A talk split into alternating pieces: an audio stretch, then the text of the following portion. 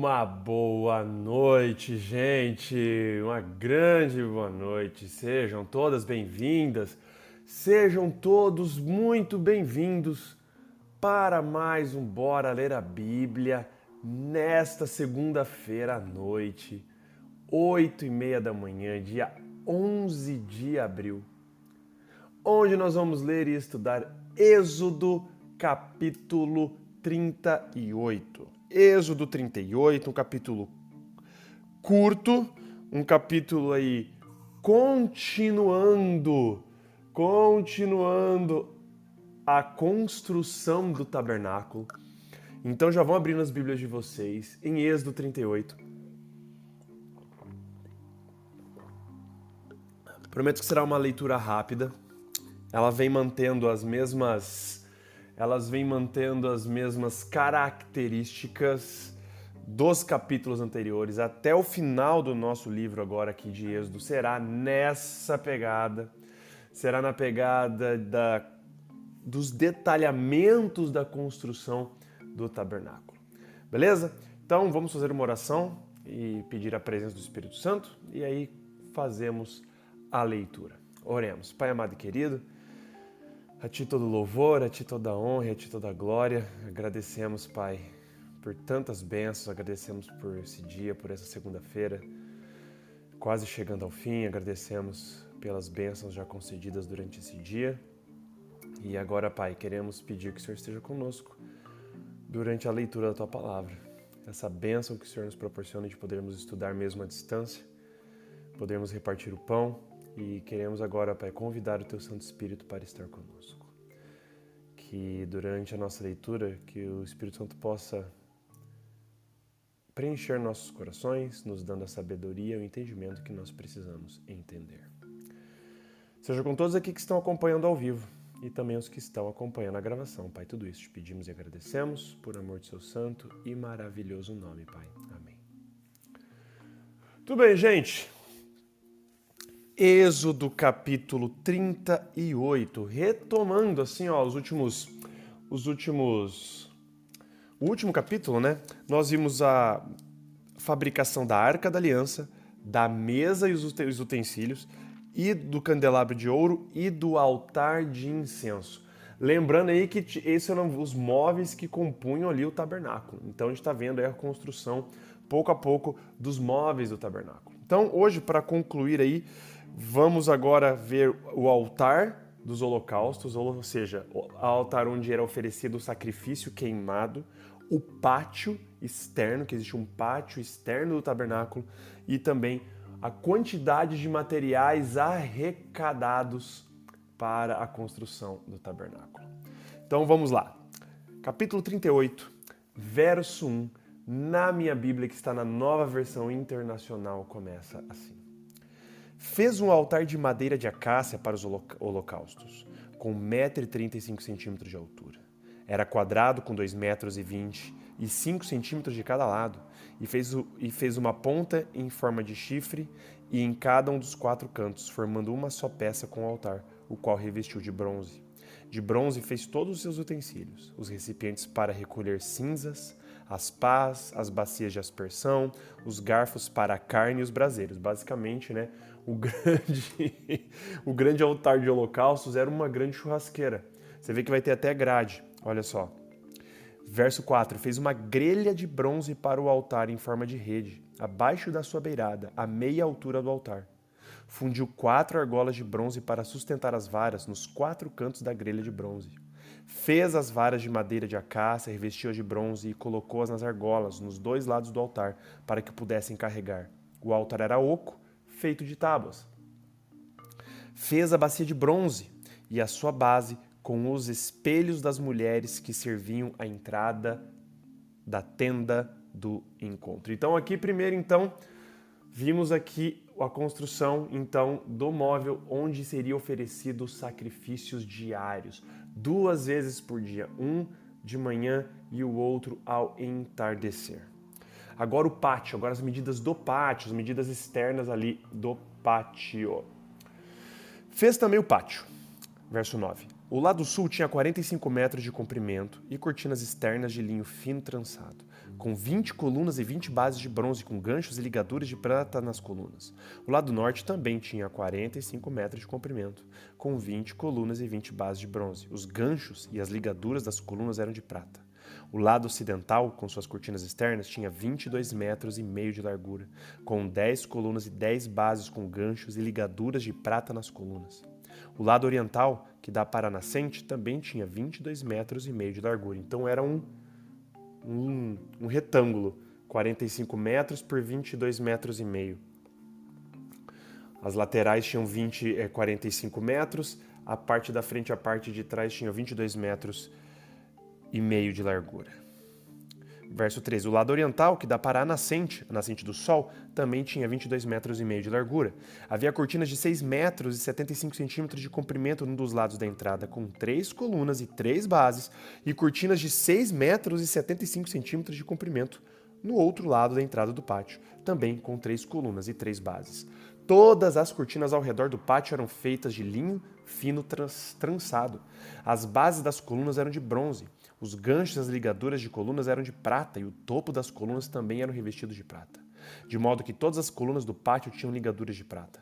Na entrada do pátio havia uma cortina de linho fino trançado e de fios de tecido azul, roxo e vermelho, obra de bordador. Tinha 9 metros de comprimento e, à semelhança das cortinas do pátio, tinha 2 metros e 25 centímetros de altura, com quatro colunas e quatro bases de bronze. Seus ganchos e ligaduras eram de prata, e o topo das colunas também era revestido de prata. Todas as estacas da tenda do tabernáculo e do pátio que o rodeava eram de bronze. Cara, eles, imagina, todos esses materiais que eles usaram aqui para construir, não foi pouco material, não.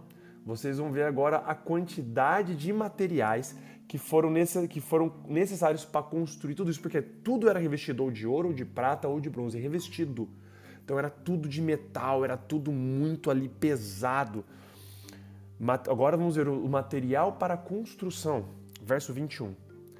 Esta é a relação do material usado para o tabernáculo, o tabernáculo da aliança, registrada por ordem de Moisés pelos levitas, sob a direção de Itamar, filho de Arão, o sacerdote. Bezalel, filho de Uri, neto de Ur, da tribo de Judá, fez tudo o que o Senhor tinha ordenado a Moisés. Com ele estava Aoliabe, filho de Aizamac, da tribo de Dan, artesão e projetista, projetista e também bordador em linho fino e de fios de tecido azul, roxo e vermelho. O peso total do ouro recebido na oferta movida e utilizado para a obra do santuário foi de uma tonelada, com base no peso padrão do santuário. Uma tonelada de ouro.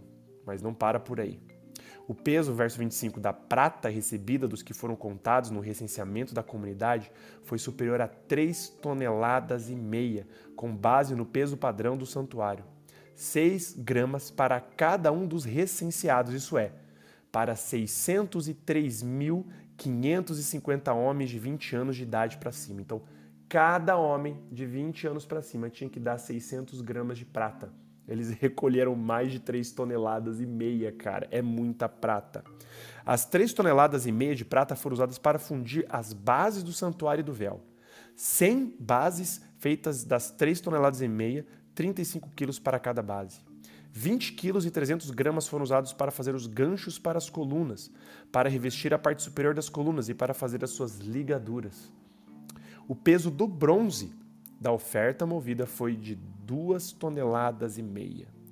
Ele utilizou para fazer as bases da entrada da tenda do encontro, o altar de bronze, a sua grelha e todos os seus utensílios, as bases do pátio ao redor e da sua entrada e todas as estacas do tabernáculo e do pátio em derredor.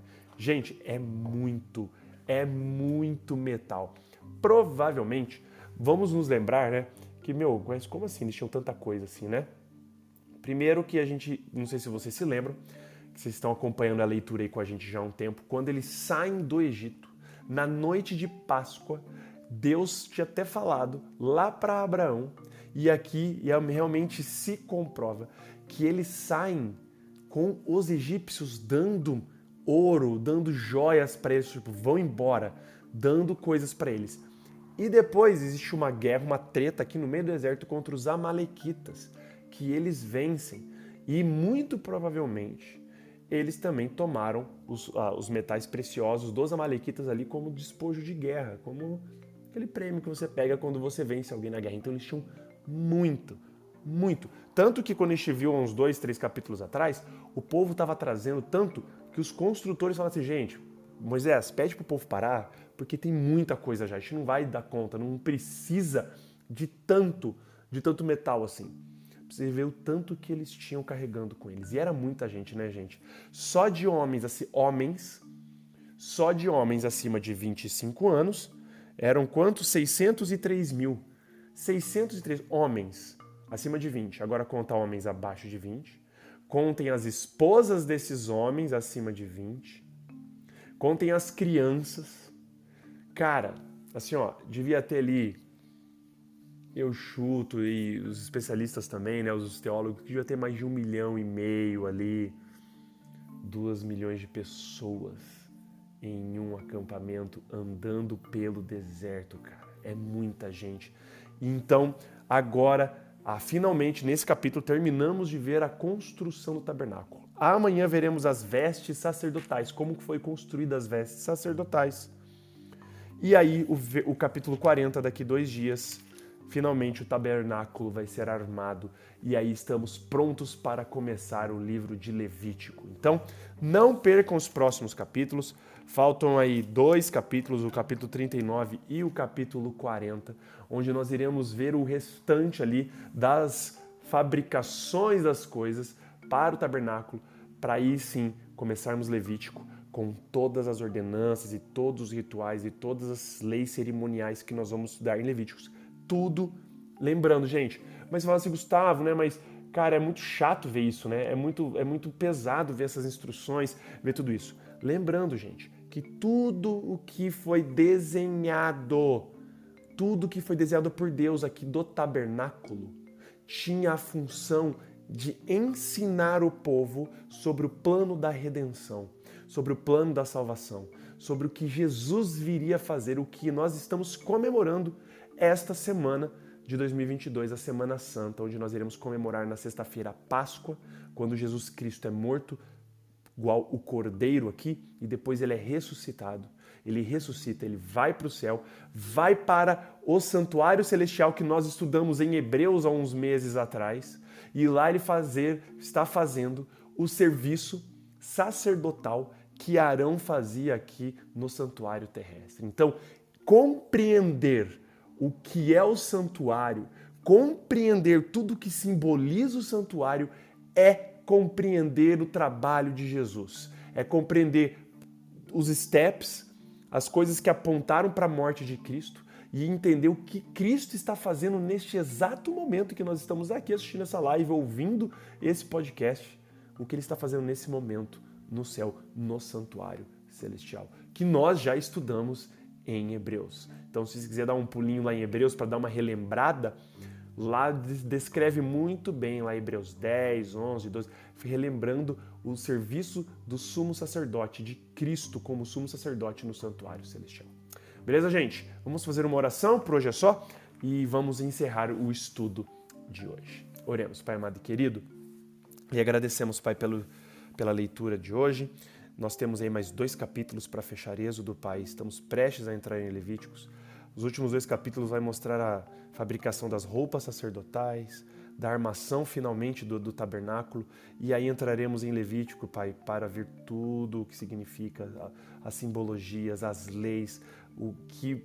E, Pai, desde já, já oramos para que o Senhor esteja conosco não somente nas próximas leituras aqui de Êxodo, mas também na leitura de Levítico, Pai, que às vezes pode ser uma leitura complicada, uma leitura confusa, uma leitura que às vezes a gente não vê sentido, mas por favor, invita o Santo Espírito, Pai, para já preparando os nossos corações, para que a gente possa ler e que a gente possa estar de coração aberto para tentar entender, ao menos um pouco, o que o Senhor escreveu aqui através dos seus profetas, para que a gente possa entender um pouquinho mais o plano da redenção e o seu trabalho aí no céu, Pai, no santuário celestial. Quero que o Senhor seja com todos aqui que estão acompanhando o Bora Ler a Bíblia ao vivo, seja com suas famílias aqui representadas, Dê a todos uma ótima noite de descanso, assim também para os que estão acompanhando a gravação.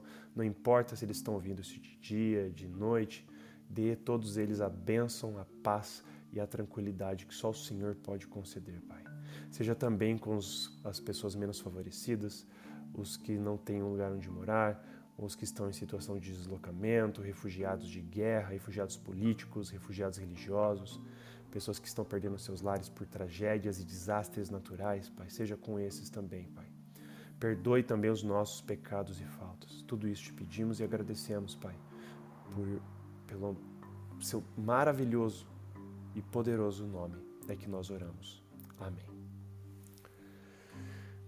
Valeu, gente. Queria agradecer aí a presença de todos vocês.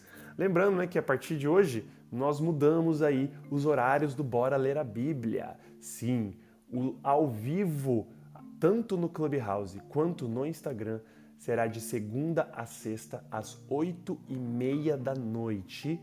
Sábados, domingos e feriados, às oito e meia da manhã. Então mudamos aí os horários dos cinco dias úteis aí da semana, mas mantivemos aí os sábados, domingos e feriados com os mesmos horários pela manhã, para você não ter confusão e você quiser acompanhar o nosso ao vivo. Caso você perca o ao vivo, nós temos o nosso canal no YouTube e o nosso podcast no Spotify para você não perder nenhum capítulo. Beleza, gente? Um grande beijo, um abraço para vocês e até amanhã, 8 e meia da noite, com Bora Ler a Bíblia, Êxodo capítulo 39. Um grande beijo, um abraço para vocês, uma boa noite, valeus e falou!